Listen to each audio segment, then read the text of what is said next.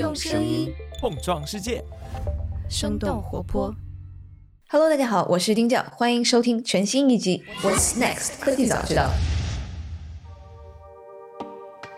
大家好，欢迎收听这一期的节目。呃，这期是由商业外将和科技早知道联合录制的一期串台节目。我是杨轩，呃，商业外将的主播，一个观察人类在各种风口反复横跳的主编。嗯、科技早知道本期出席的是硅谷徐老师浩宇大家非常熟悉。我跟浩宇本次是想聊一下 Open AI 开除了自己的创始人之一，然后还开除了自己的董事长。然后这么一出非常 drama 的狗血大剧，然后这个话题非常适合浩宇来聊，因为大家都知道他在硅谷很多年，然后也是硅谷华人圈里面非常著名的 KOL。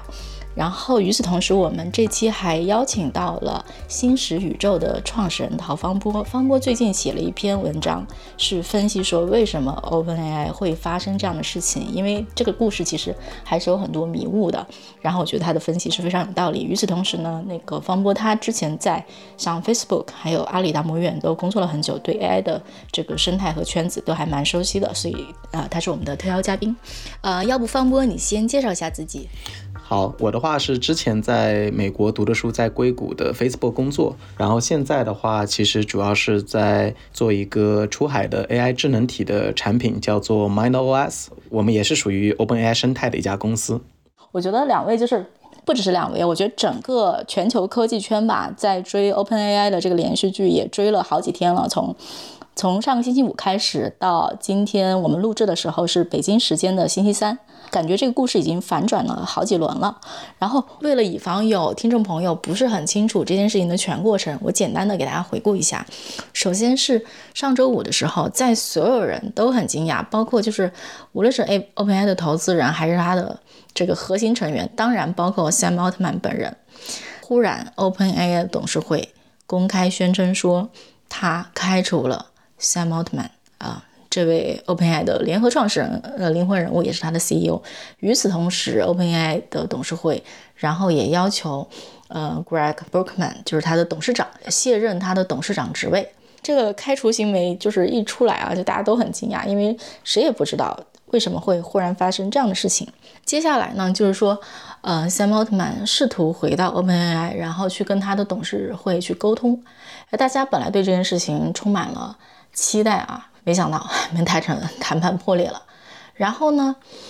微软在这个时候提出了邀请 Sam Altman 加入微软，哎，没想到 Sam Altman 还答应了。再接下来 就是说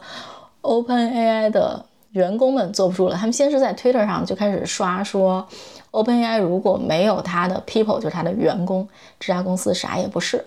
然后呢，接下来就是，嗯，高达百分之九十五的人，就是七百多个人里面有七百多个人签了一封联名信，要求 Sam Altman 回归，就民意沸腾啊。在这个时候呢，OpenAI 的董事会还是没有退步，他们提出说，他们想跟一家竞争对手公司合并。为什么想跟这家竞争对手公司合并啊？就是这家公司是之前 OpenAI 的早期员工分裂出去创办的一家公司。啊，这个我觉得回头可以细讲啊，但是不好意思，这个合并邀约未果，啊，大家就是没有理他。与此同时呢，他们新那个任命的 CEO 还被员工骂了。他们是首先，呃，先任命了呃 OpenAI 的 CTO 啊，来那个接任 CEO 的职务，但是很快这个 CTO 也在这个要求 Sam Altman 回归的信上签了名儿。于是 OpenAI 的董事会又找了一位人来接任这个 CEO 的职务。OK，当大家认为说这个事儿是不是就谈不下去啊？然后这个大家觉得 AGI 的明珠啊，就这么一家公司要无可避免的走向分裂的时候，峰回路转。然后就是在今天，这个 OpenAI 就是呃公告称说他已经跟 Sam Altman 达成了一个初步的意向协议，请他回归，并且担任 CEO 的职务。与此同时，会邀请几位新的董事会成员加入 OpenAI 的董事会。大概就是这样一个跌宕起伏、让人惊掉下巴的呃这个故事。然后反正我是挺惊讶的，我不知道就是说像那个 Howie 还有那个方波，你们在听到 OpenAI 看到 OpenAI 的这个故事的时候，你们是一个什么样的感受？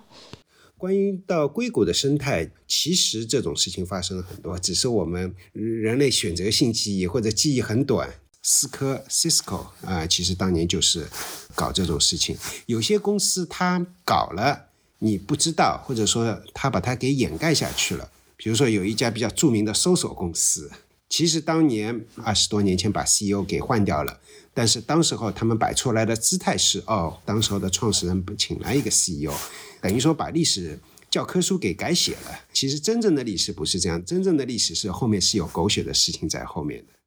是，我觉得可能还大家还很惊讶的一件事儿，就至少在外界看起来，就是会觉得那个 OpenAI 是非常如日中天的，也并不是说业绩做得不好怎么地，就忽然就是灵魂人物被开除了。其实 OpenAI 已经发生过三次危机了，第一次是马斯克出走，第二次是 Anthropic。的一帮人出走，基本上就是 GPT three、GPT 三里面一半的作者出走，他们就是因为模型的安全的原因啊才出走的，啊，那尽尽管是他们知道很多 OpenAI 的内幕，也知道一些不管是挑战还是怎么样，对他们来说是同样的非常的惊讶。我个人是这么看的，当一个公司做的无限好的时候，就 Sam Altman 作为一个创始人 CEO。他没有无限的权利，能够有一定的制约，我觉得这是一件好的事情。但是 OpenAI 的问题是，董事会有太大的问题，就是说董事会自己是有无限的权利。当然，上个星期五到底发生什么事情？董事会开了，为什么要把 Sam 啊奥特曼给啊解雇掉？其实我觉得这个地球上面可能知道真相的不超过 十个人。另外，Sam 奥特曼。他其实一直在说，他一两个月前还在公开的媒体上，呃，在说，哎，我这个 董事会是可以随时把我给 解雇掉的。他是不是很自豪的在跟记者说，就是对我并不是一个掌握所有权力的人，他自己也很自信。一个常理的推断是在星期五之前有一些争论或者有一些不开心的东西，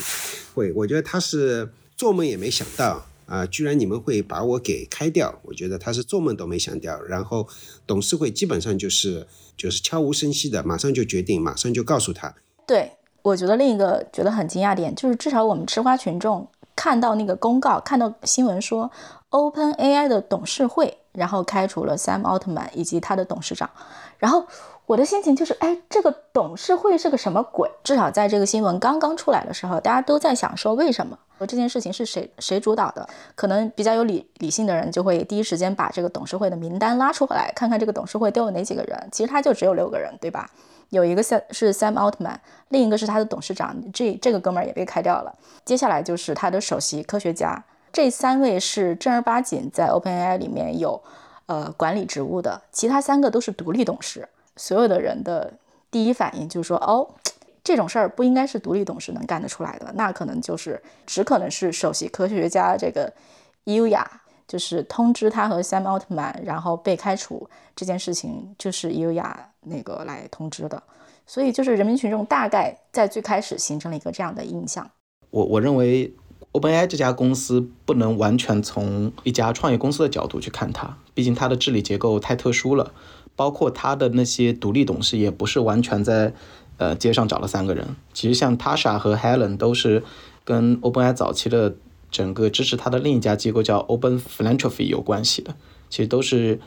一个外部的，呃，有效利他主义的一个公益组织，相当于最早投资了 OpenAI 三千万美金，然后最后希望通过在 OpenAI 的这个发展的过程中来强化它的这个安全和谨慎的这个维度。所以他们才会持久的存在在这个董事会里面。所以，如果从一个公益基金或者公益组织的角度去看它，其实里面运行的人和外部的独立董事，他的权力的分配，也许这样不算特别不合理。因为现在虽然是三比三，但其实之前最早的时候，今年不是陆续有三个独立董事退出吗？相当于你可以理解为原来的比例是三比六。也就是说，独立董事的比例会更大一点。后来是因为一些利益冲突，独立董事才退出。所以在这样的一个治理结构下，其实独立董事对于整个组织有非常大的话语权，可能就是一个必然的结果。而这也可能符合 OpenAI 从二零一五年成立时候的一个目标，就是希望，呃，AI 不要被大公司垄断，然后 AI 的发展可以有更强的安全的保障。这个就是写在他们的宪章里的东西。从这点上来讲，Sam 被出走，从他过去这么多年的冲突和 Sam 想要带 OpenAI 去的一个方向，对比于他最早 OpenAI 成立时候的那个使命和那个动机的那个巨大的差异，我觉得里面有很强的必然性。哪怕不是今天，也许啊，这个矛盾也会到某一个点来爆发。但是我还是认为，就是在第一次决定把 Sam 罢免的这个决策当中，呃，我觉得伊利亚是还是扮演了很大的作用的。至少他投了一个同意的票，对吧？那同时呢，我我自己当时的那篇文章从另一个角度去分析，是我感受到，呃，它背后可能有一种突发的内部的事件导致了。嗯，他们做出了这么一个突然的决定，并且没有留太多回旋的余地，而这件事情有可能跟他们的背后的一次技术突破有关。我们暂且可以认为它也许是 GPT 五。呃，为什么会这么认为？是因为在三周前，伊利亚参加一个访谈的时候说，我们有一次巨大的技术突破，马上要分享给大家。然后在上周的 A APEC 会议上，大概是上周三吧，Sam 也在这个会议上说。我们最近在 OpenAI 第四次推动了人类的认知往前走了一步，就发生在几周前。也就是说，它确实内部有一个非常非常大的关于 GPT 五能力上的一个巨大的提升。而且 Sam 的原话是说，这次能力的变化会超出所有人对他能力的预期。那我想，如果这两件事情时间这么重叠，再加上 Sam 和 Ilya 在对于安全性的资源投入上，其实一直是有冲突的。有没有可能，伊利亚其实从这个角度出发，很极大程度上推动了 Sam 的驱逐？方波刚才也提了他的一个猜测，但是我们可以来说几个 facts，right，就是事实。我们上次做的节目，就是大概两个礼拜前，从开发者大会回来的四个参与者，我对他们做了一个访谈。我就能够明显感感受到，就是有有两股流派在里面，呃，一股流派就是比较对 AGI 是比较纯的，对吧？理想主义的，另外一派是对商业落地，比如说那个 GPT Store，对吧？这个 GPT 的商店感兴趣的，这是非常明显的。那些参加这个大会的四位。同学的口中就能够明显感受到，他们已经能够体会到两个大的流派在里面了。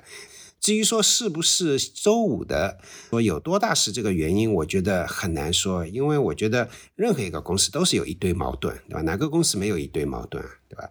对对对，我最近几天都在。呃，跟踪这个连续剧啊，看了很多外媒的报道，像比如说美国很著名的科技记者 Kara，他他就采访了一些，就是很多就是这次变动中的知情人士，他就说那个，呃，这个奥特曼就是宣布那个 GPT Store 这个事情，其实是激化了。呃，这个首席科学家和 Sam 奥特曼之间的矛盾的，然后 Information 也有一些报道，然后会会会说这个 OpenAI 内部关于说这个开发人工智能的方法是不是足够安全，其实是有争论的。就是这些都是一些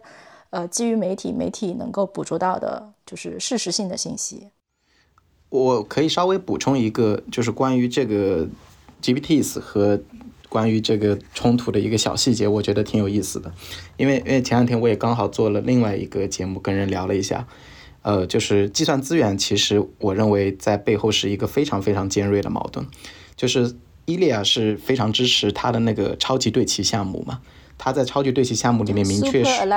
对吧？对他，他明确说了，说这个项目我一定要把 OpenAI 至少百分之二十的计算资源全部用在这个项目上。我印象中，其实这个就是伊利亚，然后提出说，然后要把五分之一的计算资源资源分配给这个部门，其实也就是最近的事情，对吗？呃，今年七月份啊，所以它既不是来发展 AI 的技术，也不是拿资源来做，比如说客户的服务。就是专门来解决安全问题的这样的一个项目，然后要希望能拿出全公司至少百分之二十的资源来做，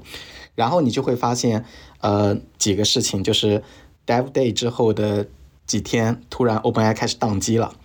然后突然，呃，它的 Plus 的账号不让注册了，你就会发现，其实有大量的本来应该去服务于外部的这些 GPU。已经没有办法满足需求了。呃，我猜哦，肯定是跟内部的整个计算资源的分配有一定的冲突的。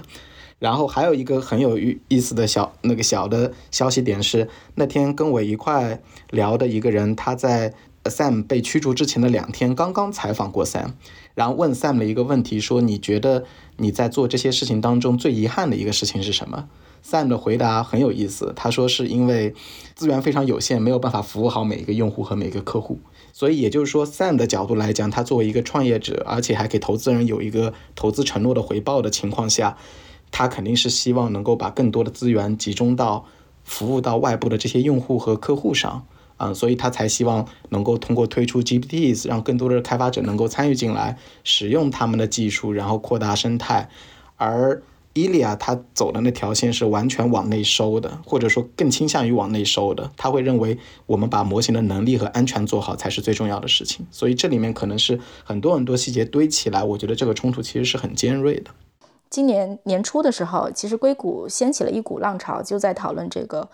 AGI，就是通用人工智能对人类的威胁。然后中间，比如说就是表达意见表达的比较强烈的，非常著名的有马斯克。我印象中好像还有伊利亚的导师，对吧？就是他的博导。你们觉得说这个争论或者说这种理念之争是非常具体和实在的吗？我觉得是这样子的，这个路线之争可能是。确实是很重要的。我我的我的隐隐感觉就是说，在某些关键的票数上，某些关键的地方，可能有一个人或者有多少人是，就是感觉是没经验，或者说是呃意气用事或者怎么样，不需要所有的人，因为为什么？因为六个人的董事会，三个外部的人，其实他们的利益并不一定那么呃一致，对吧？然后你只要拉近一个人，就就一下子就变成四比二，然后把另外两个人去掉了，就一下子四个人了。这个时候你三个人就可什么时候都，所以说后来 A 列说我我我不跟你们一起玩了，人家还是三票，所以说他这是一个非常诡异的一个，我觉得最大的一个问题，说老实话就是善是有制约的，我觉得是一件好事情，但是问题是制约他的背后的董事会是没有制约的，这在硅谷是不没有的。硅谷的董事会至少背后还有股民，还有股东大会，啊，至少理论上你可以开个股东大会，把这个董事会给解散掉。但是这一次是没有这个机制的。我觉得像这么一个没机制的 董事会。做这么一个一件让人摸不着头脑，你就看那个 Sam 说我要去我要去微软了，百分之八九十的员工说我要跟着你走，百分之九十五对吧？有那么高？呃，据说那个这一次啊，董事会上周五、周六、周日都啊没有律师在后面，他们还是凭着 intuition，这有多少是真是假我不清楚啊啊，但是就感觉就是他们做事情也有点粗糙，没有经验，至少是从表面上是这么看的。当然了，把这件事情全部调查以后，或者说事实可可以改变我的看法。但是今天看到的事实，我是我是这么想的。对，因为我觉得徐老师刚讲到这个投票的问题啊，就是我看是说七百七十个 OpenAI 的员工里面有七百四十七个人，然后是签了那个信，说要求 Sam 回归。那这个 OpenAI 的这个董事会做的这个决策，肯定是不代表民意，对吗？那另一部分就是说，整个硅谷的生态里面，就是我觉得像创投圈的，就是投资机构、投资人，我觉得当时流传着一种声音，就是说，OpenAI 这家公司再也得不到就是风险投资这个行业这个领域的信任了，就是它的信誉毁掉了。因为就是 OK，你说的再漂亮也好，就是说我是为了呃人类的安全，我是为了能够控制 AGI，但是至少在过去这么多年的这个商业道德里面。就是我投资人投那么多钱进去，然后最后就是非常莫名其妙的，这公司就在那个时候差不多是危在危在旦夕吧，就是大家心情也是崩溃的。对你这个困惑，其实这是 OpenAI 的创始人所想看到的。呃，他所想看到的就是，最终管理这家公司的人不是为了资本，就他不希望这家公司走跟那个。资本市场或者说资金或者谁是金主爸爸的利益是绑在一起，这正正是他不想要看到的。所以说，这个机制本身没问题，但是这个机制背后需要有成熟呃有经验，而且就是 OpenAI 就是在他上一轮融资的时候。大概是一家三百亿美元估值的公司。然后我印象中，最近根据媒体的报道，他们在对外出售股份的时候，它的市值已经到了呃接近九百亿美元吧。那这么一个非常重要的公司，然后它其实它的命运就只有由六个人来掌控。我觉得是不是有点太轻率了？就是我感觉《中国好声音》或者说《乐队的夏天》都不这么搞投票呢。这个我稍微补充一句啊，就是这个话题蛮有意思的。就是我还是认为有一个点，就是 OpenAI 的董事会并不完全是一个商业化公司的董事会的那种方式。就他从两点可以看出来，一个是 Sam 曾经在一个采访里面讲过一个事儿，他认为 OpenAI 的董事会最终要被。民主化或者泛化到全人类都能够代表他，呃，在背后做决策。所以这其实说明了一件事情，就是他们在设定这套治理结构的时候，并不认为董事会就是应该是利益相关方，而他希望达到的一个状态是，董事会代表了人类群体对于 AI 这件事情的整体看法，从而来。呃，有一个更广泛的民意代表来决定这家公司的走向，这就是 OpenAI 其实把自己看得很高的，他认为他是人类在 AI 进步过程当中的一个先锋，而他希望整个社会里面的人都可以在后面拖住他。所以，无论是三百亿美金也好，八百亿美金也好，我觉得他的董事会构成跟这些估值商业化的部分本身是无关的啊。我觉得这里面是很大的一个区别。然后这背后。就很有意思的，还有一个隐藏的暗线，就是刚才提到的，就是那两个女生的独立董事，其实它背后是跟一个叫 Open Philanthropy 的机构有关。而 Open Philanthropy 这家机构，它推动了一个呃类似于这种科技的哲学的一个运动，叫做有效利他主义。有效利他主义它背后成立的初衷，就是呃很大的一个点，就是希望能够来激起大家对于 AI 安全的关注，关心 AI 不要变成一个叫。Doomer 的一个世界，就是它会毁灭人类。甚至我认为，Elon Musk 这些人最早成立 OpenAI 的时候，他就是这样的一个目的，希望把 AI 从大公司的这种独裁当中，或者说是垄断当中解放出来，从而让一个更社会化的组织背后能够更代表民意的组织在背后成为他的董事会的成员，确保 AI 是安全的。所以最后你说是不是这六个人？但是这六个人肯定。有很多人走掉了嘛，所以他可能他变得有点失衡了，就是安全派可能 比例太大了，但是他一定是尝试去代表更广泛的民意而成立的。我觉得一个是安全派可能高了一点，另外一个还是回到我前面说的一个董事会的经验不足一点。我我我给大家举一个例子，如果一个有经验的董事或者董事会他会怎么做？就是我觉得他把 Sam Altman。解雇掉，我觉得没问题。董事会本来就应该做这个决定，他们做的对跟错，我今天不知道，因为我没有任何的证据，没有任何的基础去去判断。但是接下去最重要的一件事情是什么？那就是开员工大会啊！这个员工大会这件事情是很重要的。你一个好的讲话能够镇住大家。让大家安心，我今天是怎么思考的？大家是对对这些事情要怎么放心，或者应该怎么去看，对吧？或者说我今天不能给你答案，但是我保证怎么样，就让大家自己有一个底，对吧？其实大家都是很效忠于 Sam 的，这毫无疑问的。但是我已经刚才说了，硅谷这种事情，如日中天的创始人被那个董事会赶赶走，绝对不是第一次。呃，我自己就经历过，然后。透露出来的员工大会是，我觉得一看就是，嗯，艾利大家也知道是个学者，他他肯定技术是 数一数二的那个大拿，但是，呃，怎么去安抚人心肯定不行啊。然后另外几个人也不行啊，输在很多地方。但是第一个输的就是在于开员工大会就就输掉了，就至少我看到的这个董事会是一个没有经验的董事会。对，而且我印象中就是在开完这个，呃。员工大会之后，其实大家是就是反而是这个情绪更加强烈的反弹了，觉得 OK，你开除 Sam 的这个理由不清不楚，然后我也没有信心跟你继续干下去。其实开完大会，大家是很不满，但是也没到，哎呦，我下个星期我不来上班了，我要跟着 Sam 走，远远没有到，远远没有到。这个新的领导机构吧，就是说，其实是有足够的。事情他可以做的啊，你看那个萨提亚，那当然了，萨提亚是我认为今天是地球上最伟大的 CEO，所以说跟他们不是一个等级，差好几个数量级的。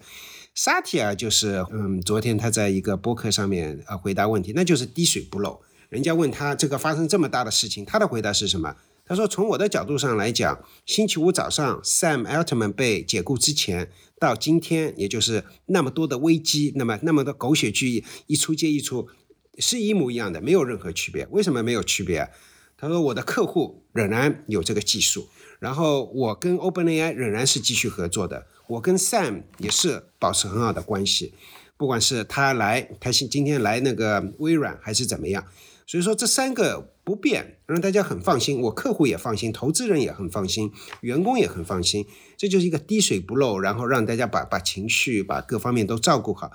但那个董事会，那就是差几个、好几个数量级了。所以说，我觉得背后有很多的本质啊，或者说有什么，但是这怎么就去，就是放在一个 presentation layer，就是已经输掉了。如果我是董事会的话。会和代理 CEO Mirror 一起，在全体员工面前给信心。我不会去谈论具体解雇 Sam Altman 的原因，因为我可以告诉大家，这涉及一些公司或者个人的隐私。但是呢，我们会在今后几个月想方设法给大家一些讲法，然后主要讲未来。这个未来有些什么呢？首先，肯定 Sam Altman 做出的杰出成绩。因为他的成绩使得公司处于一个制高点了。我们今天每一个职位都有一千个人想要进来，每一个产品都是需求远远大于供应，所以未来很美好。这样一方面也肯定了 Sam，因为大家都很喜欢 Sam，就是对以前的人、对刚刚走的 CEO 是做出肯定。但是另一方面，公司是处于一个制高点。但其次呢，我们 OpenAI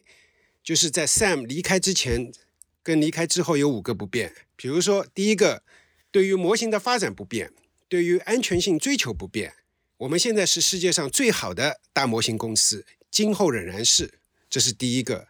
第二个，对客户的保障不变，我们有那么多财富五百的客户，那么多个人用户，都还是我们的上帝，大家继续安心用心的去服务客户。第三个呢，我们的合作商的关系不会变。微软的 CEO 已经表态，全面跟我们合作会继续。比如说，也可以找说，哎，英伟达的 CEO 也要继续合作。为什么英伟达的 CEO 不跟我们合作呢？这个是很合乎常理的。我们跟纳德拉微软的 CEO 纳德拉通话了，对吧？他对我们的合作信心很足。纳德拉肯定他已经投了一百三十亿，他当然是要出来喊话，他不想让这个 OpenAI 打水漂。第四个，我们跟投资人的关系不变。今天我们每一块美元的投资份额，都有很多人想挤进来，却进不来，这点没有变化。比如可以说，跟某某投资人聊了，他甚至愿意加码的投资。然后第五个呢，什么不变？实在一点，员工的股份回购计划不变。也就是说，大家心里应该去明白，明年该买房子的仍然可以去买房子，对吧？所以说这五个不变之外啊，还要再强调，我们 OpenAI 可以找到一个世界超一流的 CEO，确实是啊，OpenAI 是现在最火的公司，最好的公司，可能都不是之一，对吧？这个人会带领我们进入下一个令人激动的时代。对，因为其实啊，如果我们去看，就是不同的人在 OpenAI 扮演的角色。CEO 这个角色，比如说像建立共识，然后出去拉钱，然后去寻找合作伙伴等等，在一些尤其在一些技术型的公司里是相对可替代的，因为有很多技术创业的公司，比如说科学家创业，那其实是科学家是这个公司里面最有 power 的人，然后 CEO 其实是可以换的。所以就像你刚刚讲，其实董事会开掉 Sam 也并不代表说他们就一定会输。Sam Altman，我觉得我写了一篇博客，呃，我就觉得他这件事情星期五。被 fire 掉以后，被解雇掉以后，他做几件事情做的极致的好。比如说有一件就是他根本就没有在媒体上发任何有报复性的语言啊，或者愤怒的语言啊。他给你的是什么？他是说我爱你们，用爱来去表达他的感情。那这个时候就是一个爱胜过一个理性的诉求，直击大家的身心，然后给大家就塑造了一个他是一个非常有感激之情的一个形象。那他就是赢得人心了。对，这跟我们见过的无数的，就是我打引号宫斗或者政变的故事都非常的不一样。大家都从业这么多年，见过非常非常多很难看很难看的事情，但是在呃 OpenAI 的这桩政变里，其实没有发生。哎，呃，徐老师，你刚提到一个事情，你说在最开始的时候，就是你感受到的 OpenAI 内部并没有说，哎，我真的就要跟着 Sam 去去微软。那这个变化后来是怎么发生的呢？怎么就大家就一下就全部都倒向了 Sam？就刚刚有了一个代理的 C CEO，就是以前的 CTO，其实大家也能接受。当时星期五下午晚上，我就问了几个 OpenAI 的人，我说：“那个你们能接受吗？”这几个人都说。都是能接受的，因为为什么？至少是 CTO 也是我们的人啊，对吧？后来大家也知道，这个 CTO 或者说现就是做了一天啊两天的 CEO，他其实一直在说，哎，要把 Sam 赢回来。那这个时候董事会要至少有个声音吧，就是说你这到底是怎么回事情，对吧？呃，我是觉得他们在 presentation layer 管理经验，在公关上面那是输了很多。对，的确，而且。我印象中就是说，其实有那个 OpenAI 的华裔员工，然后其实也在国内的社交网站上发表了他们的意见。我看了一下，其实是非常的向着 Sam。他首先他说，第一就是说，伊利亚并不是像大家传说中这么神乎其神。然后这个东西，我觉得可能就是代表了内部的一种，就是对所谓的就是科技大神的祛魅。就是大家可能天天一起工作，然后你干那些事儿，可能最开始你去做卷积神经网络什么的，就是大家没有人走那个路线，你就是非常。少见的就会这个东西的人，但是如果大家已经 OpenAI 这个公司已经从二零一五年到现在这么多年，然后这么多人一起共生了这么久，我觉得这个可能对于 OpenAI 内部的技术人员，嗯，可能是祛魅的。所以他们首先第一觉得耶尔亚并没有那么的厉害，这是一种观点。然后第二，他是说他会认为说这个，当然这个我觉得都是个人观点啊，不能代表所有人的观点。他讲的是说他会他觉得这个东西不是技术之争，他说这个东西就是脑子正常和不正常的区别。我我觉得这样讲真的是非常不 fair 啊！我我自己我自己觉得，从从我的角度来讲，OpenAI 的员工他不管有多大比例上支持 Sam，并不能证明这件事情，呃，一定是对或者是错的。就是包括你说的这个祛魅，因为你要知道，OpenAI 在发布 GPT 三的时候，也就是说二零二零年那时候，它的员工数都不到一百个，而也就是从那时候开始，Sam 开始去带领着 OpenAI 走向于整个商业化，也就是你可以理解为现在 OpenAI 里面百分之八十以上，甚至百分之九十以上的员工都是在 GPT three 出来之后才加入的，而这群人是没有参与到早期。OpenAI 去探索整个大模型的路线，并且奠定成行业领头的这个过程的，而更多的人是参与到整个按照 Sam 的计划里面的整个商业化过程而来的。同时，每一个员工他也绑定了大量的股票期权的这个利益在上面。呃，我也非常同意啊，就是董事会他做这件事情的透明度和公关能力非常非常不行。包括伊利亚本人在这件事情上也非常展现了他的一个巨大的弱点，但是我并不觉得人多一定是正确的，甚至我认为，因为董事会罢免一个人，最后虽然他表面上 Sam 是非常非常有礼貌的，而且也是没有说什么不不体面的话，但从某种程度上来讲，他确实一直在尝试去动员外部的力量和内部的力量去想要返回到这个位置上，而最终变成了说。我的治理结构最终要屈服于一种更加非官方的 power in the people 的这种力量啊，当然这个力量不一定是错的，毕竟员工也是公司最重要的资产嘛。但它确实是代表了很多各种利益交织的一个过程，因为我相信大量的人员工在支持做这件事情的时候。我也在科技公司待过，我们身上每个人都有大量的股票和期权，都希望这家公司在商业上成功。这因为对我们个人的家庭也都是一件更好的事情。而变成一个纯研究的，只是为了去确保安全的机构，对个人的利益其实是没有那么强大的帮助的。毕竟不是每个人都是伊利亚。这我是同意的，因为而且我觉得说用正常不正常，我觉得是有一点 subjective 在里面，因为大家其实情绪也能理解，对吧？尤其是这个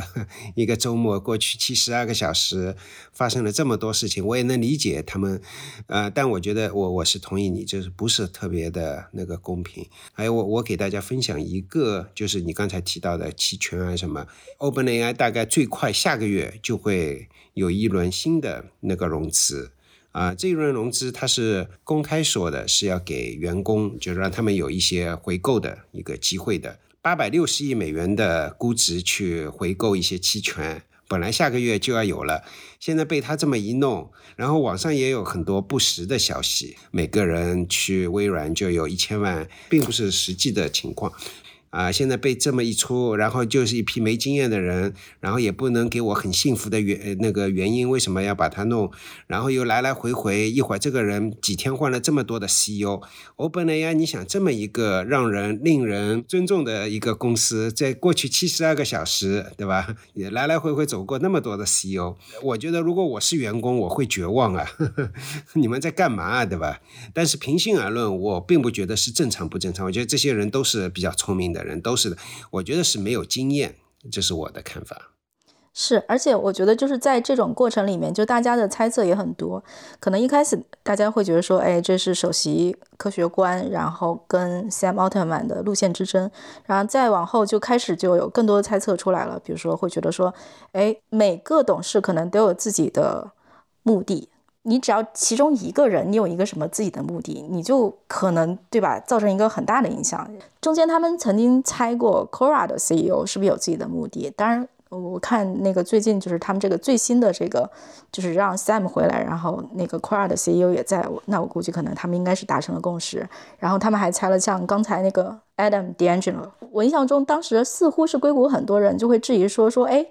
你这个人又不是那种叫超级对齐派，就不是非常担心这个 AI 安全的人，你自己在非常积极的在创业，在做 AI 的项目，那你为什么要投赞成票？以及就是说你自己是不是有利益冲突？因为你自己也有一个 AI 的项目嘛，对吧？后来又会有一些人会质疑说，另一个董事像刚才那个 Helen Turner 说，那个之前他们之间跟那个 Sam Altman 有那个有矛盾，然后他可能 Sam Altman 想罢免他，可能就是每一个董事看起来权力都很大。其实这些问题不是新问题，我还是回到那句话，嗯，那些狗血的事件在硅谷一直在发生。这个董事会，我觉得可能除了 Sam Altman，其他人估计也没有去经过太多的狗血事件过，也能够理解。投资人的这种董事会也不是第一次，OpenAI 也不是第一次。举个例子，有一个公司叫 Mosaic，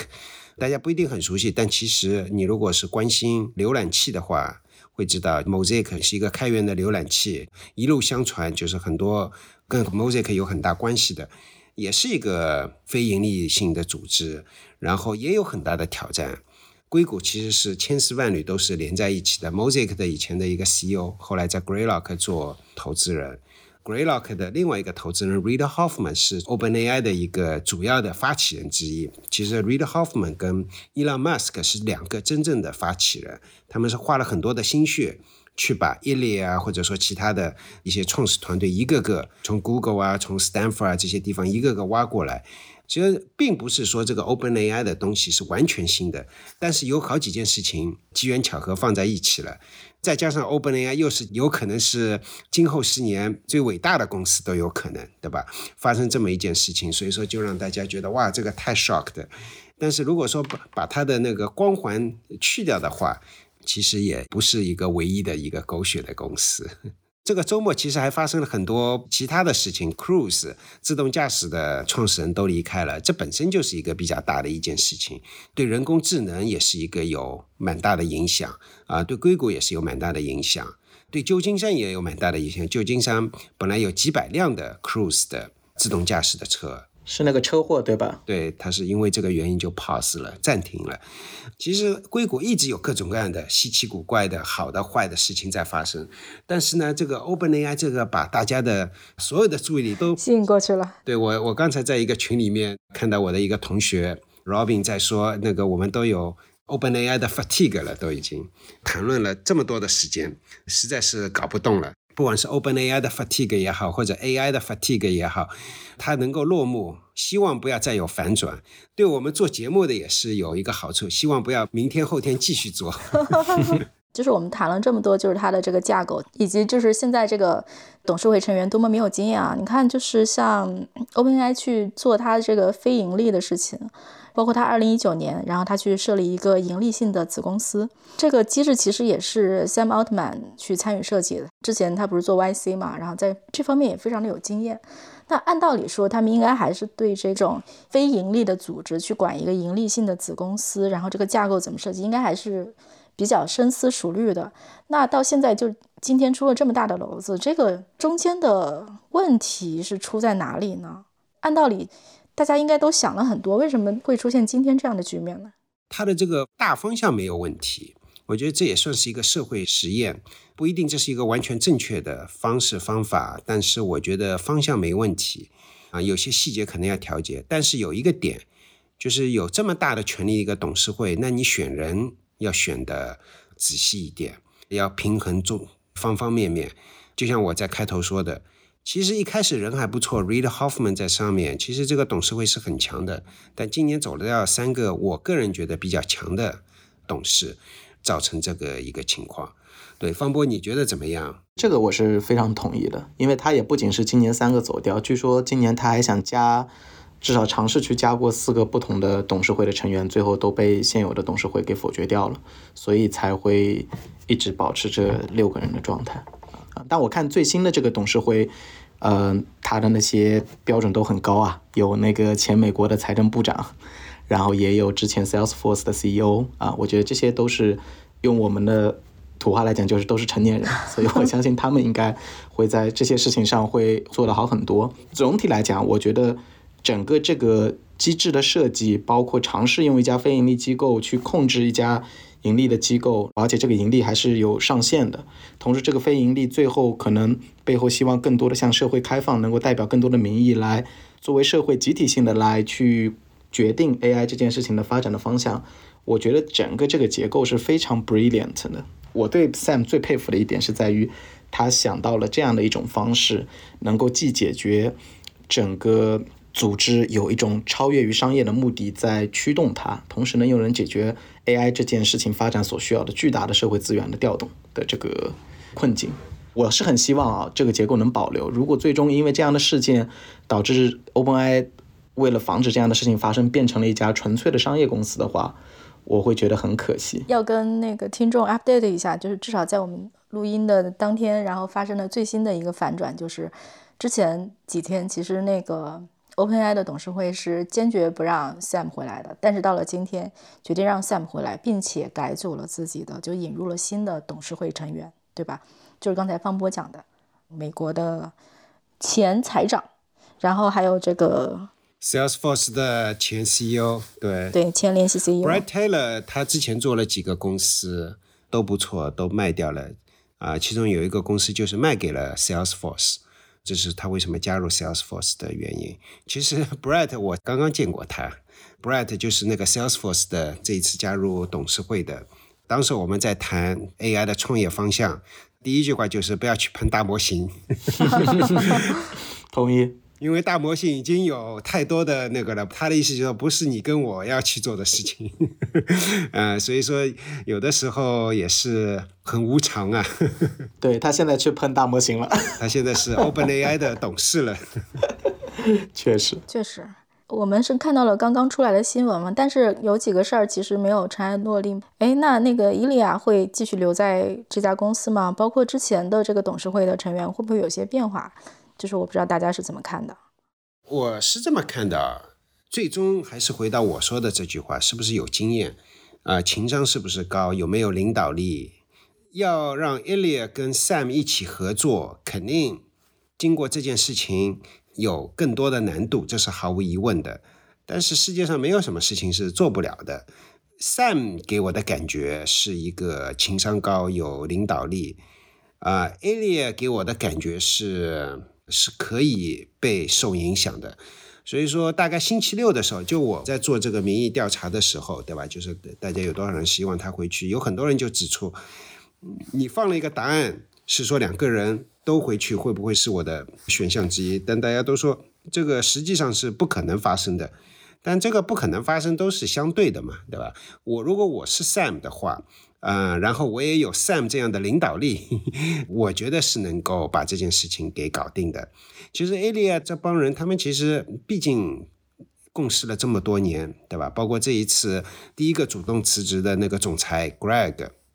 其实 Alia 是去了 Greg 的那个婚礼，Greg 的太太跟 Alia 也很熟，所以实际上是这些人其实是还是有感情基础的。我记得我在朋友圈里面贴这件事情的感受的时候，呃，我自己的一个好朋友老范，他就说，他说这件事情就是 Sam 跟 Elia 其实就是两口子闹离婚，感情不和。如果用这个比喻的话，啊，如果说你有一定的感情基础，有一定的领导力，有一定的能力、情商，破镜还是可以重圆的。OpenAI 这件事情之所以最终，或者说我们认为最终啊能够成，其实跟 Sam 的情商有很大的关系，因为他。作为一个 CEO 回去，他是要在董事会上的，但他人不在董事会上面，是不是让？怎么个让法？我觉得这是一个他这次能够回去的一个关键点。最终就是他决定我不坚持在董事会上，但是又跟董事会表示了，最终他是希望还是要回到董事会的。也就是说，把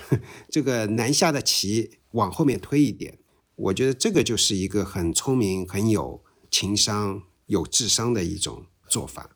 对我觉得这是不是取决于说，像 OpenAI 这样一家公司，它离开它的首席科学家，还能不能很好的发展？就是如果离开它不行，那我觉得可能大家还是要共处下去。我觉得这个事儿，其他的那两位女生的独立董事应该是不会留下来的，因为他确实内部的员工对他们的敌意已经非常高了，所以我觉得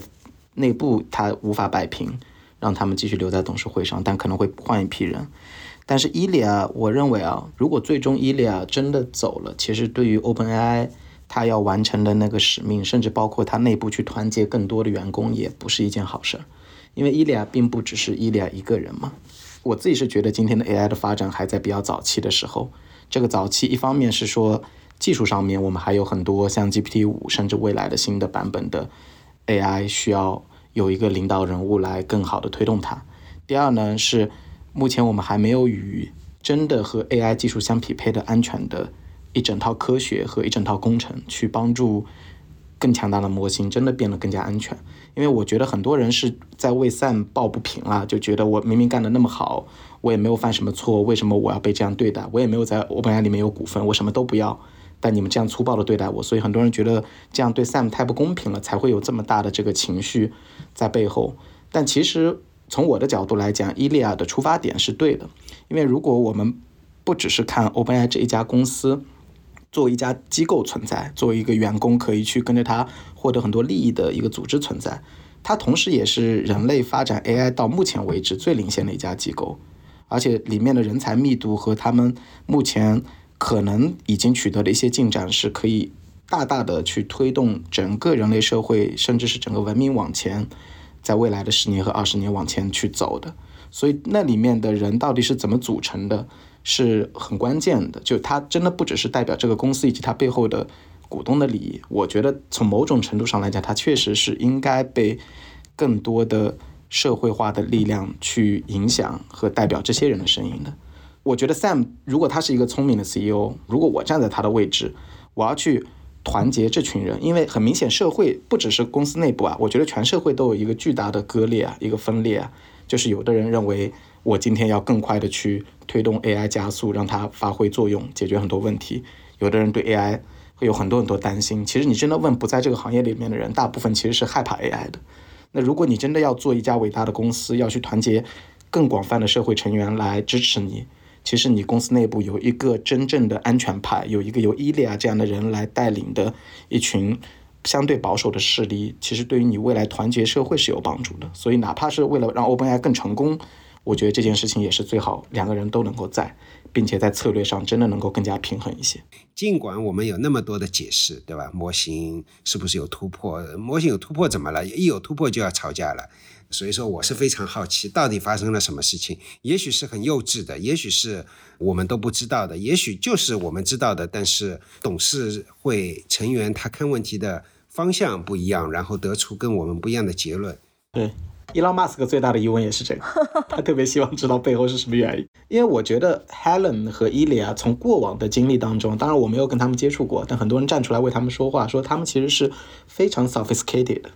的人就真的会深思熟虑去做选择的人，所以很多人就会觉得这个反差太大了，一定背后有一个什么巨大的一种信息差在里面。对，是的，就是我把这个事儿庸俗化一点啊，就是其实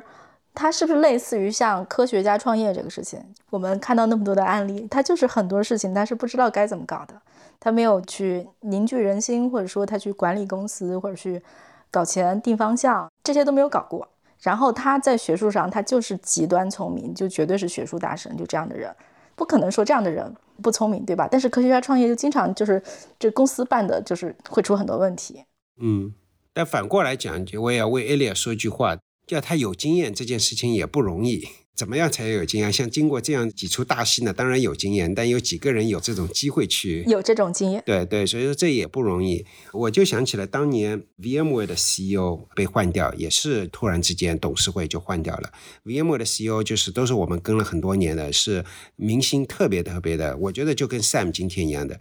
然后新来的 CEO，我就记得清清楚楚，我就在想，哇，他这个要来讲话。来怎么讲话被人家骂死，对吧？虽然说这个决定不是他做的，是董事会做的，他也是被董事会任命为新的 CEO。哎，这个人就有点像 Satya，他就是 Satya 的老师。其实 Paul Maritz，微软第一次如日中天的时候，就是九十年代中期后期如日中天的时候，他是三驾马车之一，Bill Gates、Steve Ballmer，然后 Paul Maritz。这就是一个很有经验的人，我记得清清楚楚，一个小时以后或者可能一个半小时以后，就把大家的情绪给安抚下来了。呃，你说他做了什么也没做什么，就是把你的情绪给稳住了。告诉你什么地方他是有经验的，什么东西他是要去承认过去的 CEO 有做的有多么的不容易。我会用不同的方式方法来领导，为什么要用不同的方式方法？这是我的一个大致的想法，让大家就觉得，哎，这个人至少是有个谱，至少这是一个上市公司，对吧？他能够带领这个上市公司继续往前走。我个人是听了这个一个小时、一个半小时以后，我就觉得，哇，至少这个公司给稳住了。啊，那人家是在一个如日中天的，对吧？世界上最大的公司做过的，Alia 或者说这 Helen 或者是 Tasha，显然是没有经过这种场面。但你说要要经过这种场面的人也不多，因为今天可能看起来就是是 Sam Altman 要回归，对吧？说已经达成了初步协议。那这家公司发展有这个人跟没这个人，你们觉得会有很大的差别吗？他是个什么样的人？是不可替代的吗？我知道 Sam 绝对是在硅谷最合适来做这件事情的几个 CEO 之一，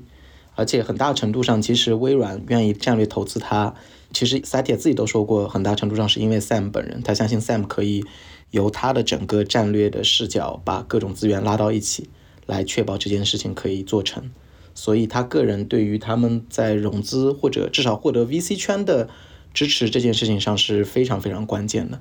也许啊，随便说一下，我觉得可能只有伊朗马斯克来做这个事情会比他做的好吧。剩下的你所知道的，无论是他内部别的人，或者从外部找的 CEO，我觉得都不会有他那样的一个幸福度。所以，如果真的换了一个 CEO 呢，一定会变慢。但足够强的 CEO，也许还是可以继续帮助 OpenAI 往前走。然后，他可能更加偏向于由技术和研究主导。对。我跟 Sam 没有直接打过交道，但是我跟 Sam 周围很多人打过交道。这些人自己能力都很强，但是他们对 Sam 还是比较崇拜的。Sam 能够让这么多的人相信他，还是很不容易的。就两天前吧，我和一个 OpenAI 的一个员工在聊这件事情，他其实也是一个蛮资深的、能力蛮强的一个男生。在伊朗马斯克最近的书里面也提到他，他是伊朗马斯克身边的那个中国男孩，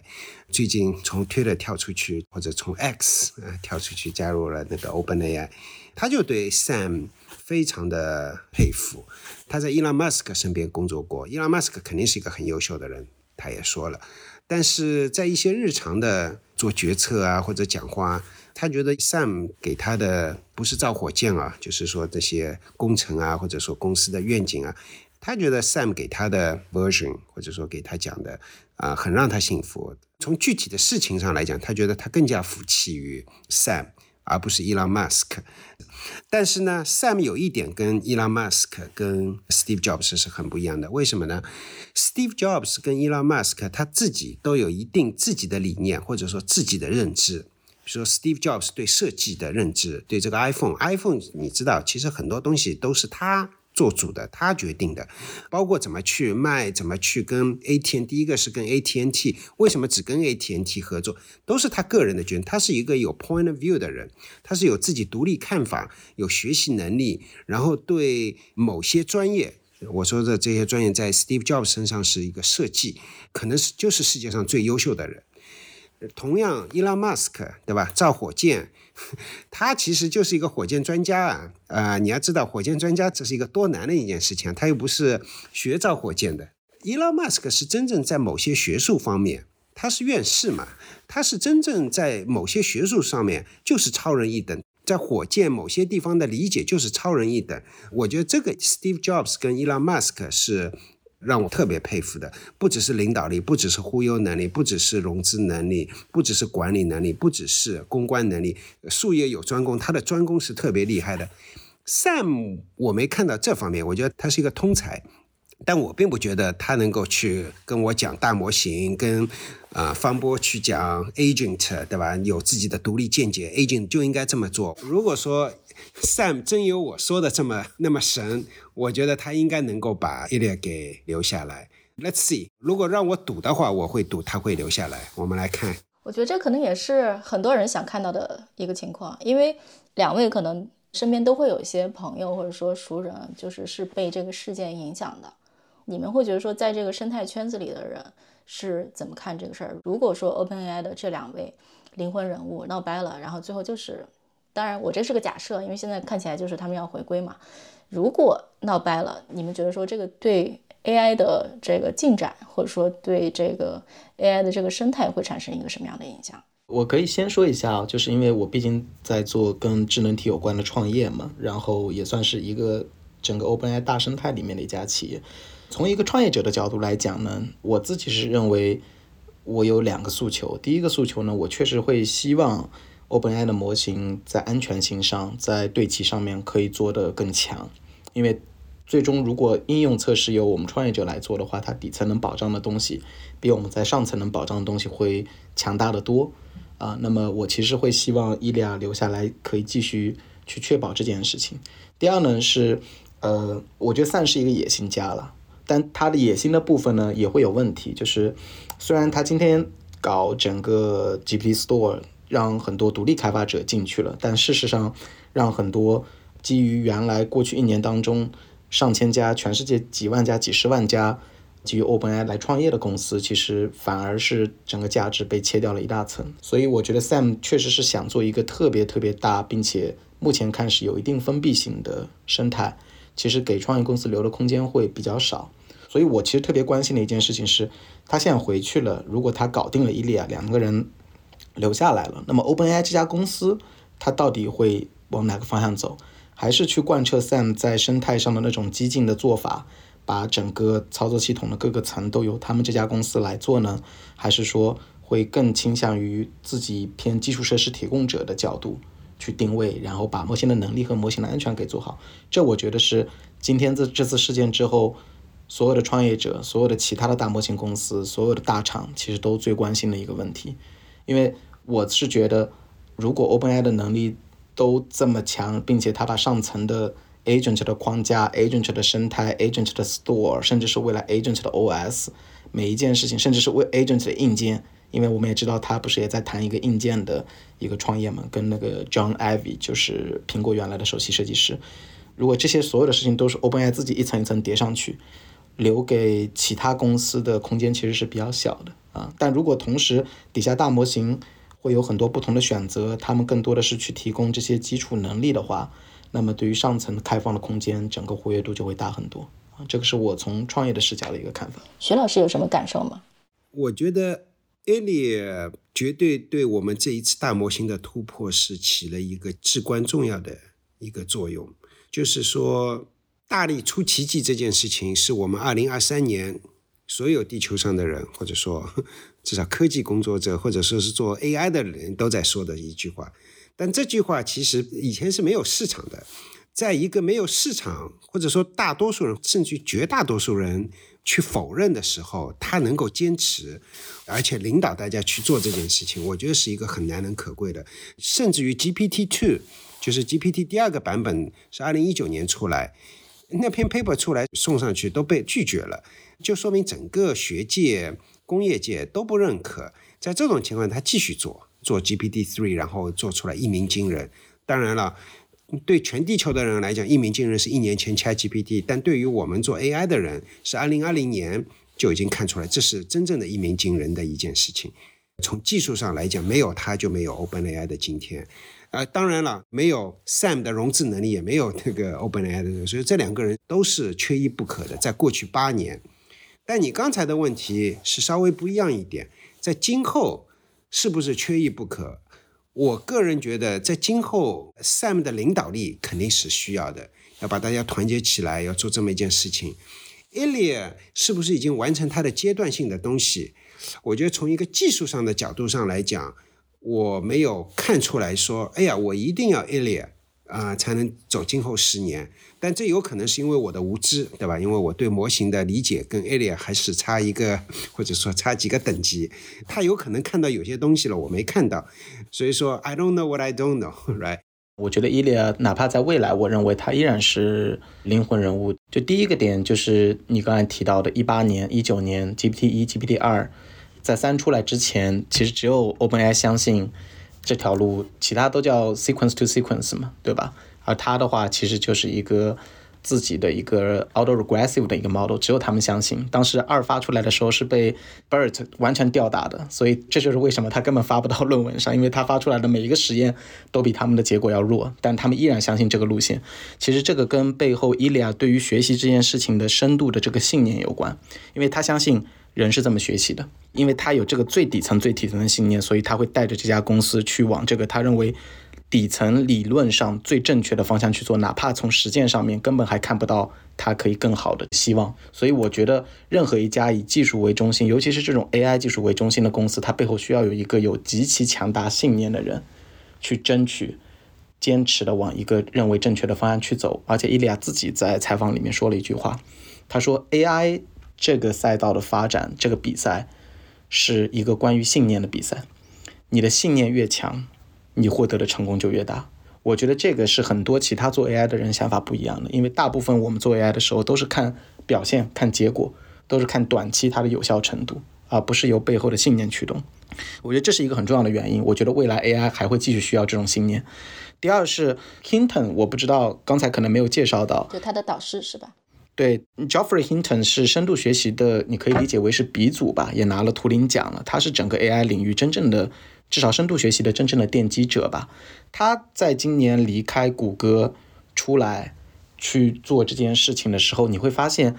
他的思想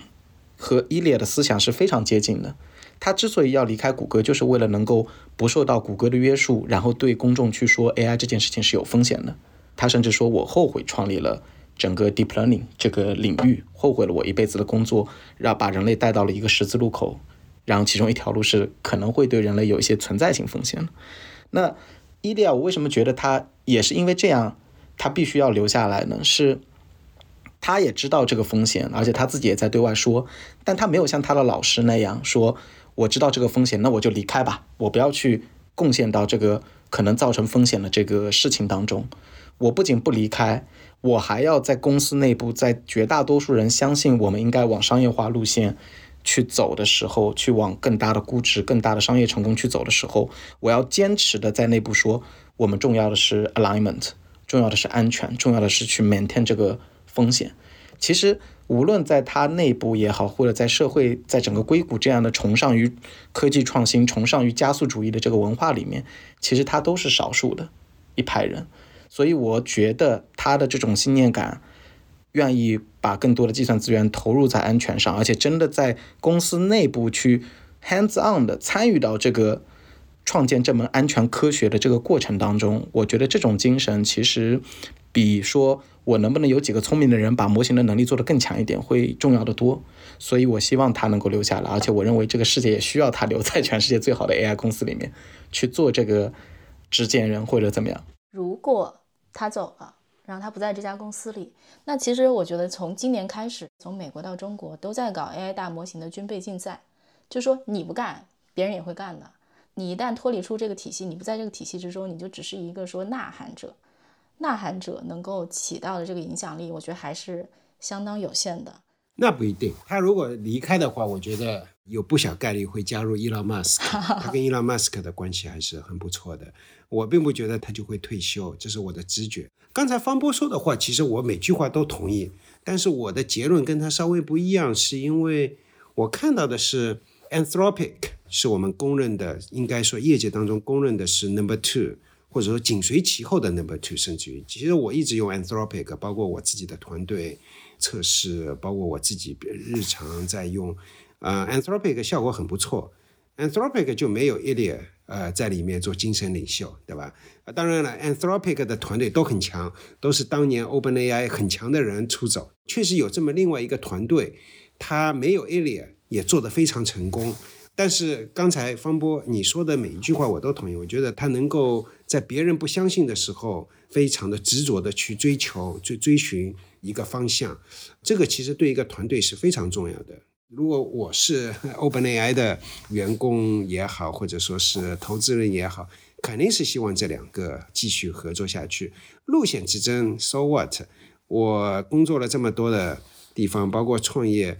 跟我有不一样路线的，其实方波其实刚才说的很好，跟我路线不一样的，说不定是很好的事情啊，对吧？就看你是怎么去 handle 的。我有 handle 好的时候，有 handle 不好的时候。handle 不好的时候，你我把路线之争拿出来作为借口，对吧？handle 好的时候都不是事情，但是我是由衷的希望他们能够啊这件事情能够 settle，即使是在。过去七十二个小时，有很多个小时，大家觉得不可能 settle 了，或者说这两个人是不可能回到一起了。我还是一直是希望他们是能够在一起，啊，现在看上去好像是更有理由在一起了。嗯，我再问一个假设性的问题啊，就假如说这个事儿没有 settle，就最后两个人就是分道扬镳，比如说 Sam 带着很多人去了微软，然后 OpenAI 就只剩下目前只剩下很少的员工。那 AI 的生态会变成什么样呢？就是说，会因为这么一家公司的就是这种受挫，或者说这种分裂，而导致说整个这个 AGI 的这个进度受损吗？不会，短期的半年、三个月、一个月都有可能。我觉得长期不会，我觉得只会加速这个生态圈的良性的发展，因为人才的流动，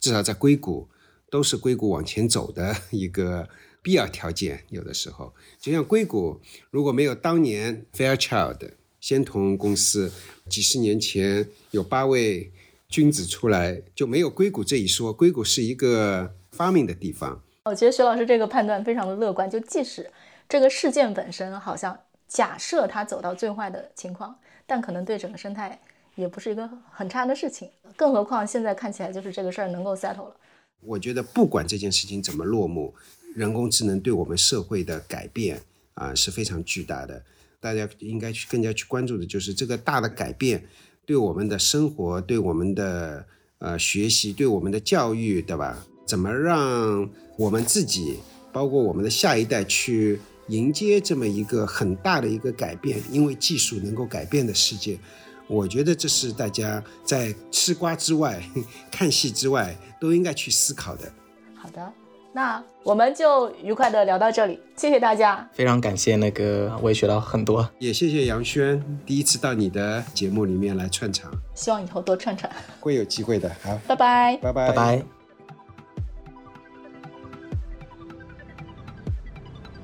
这期 What's Next 科技早知道就到这里了，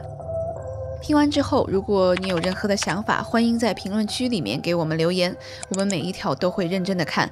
如果你喜欢我们的节目，请记得给我们五星或者好评，分享给更多的朋友，也会对我们非常有帮助。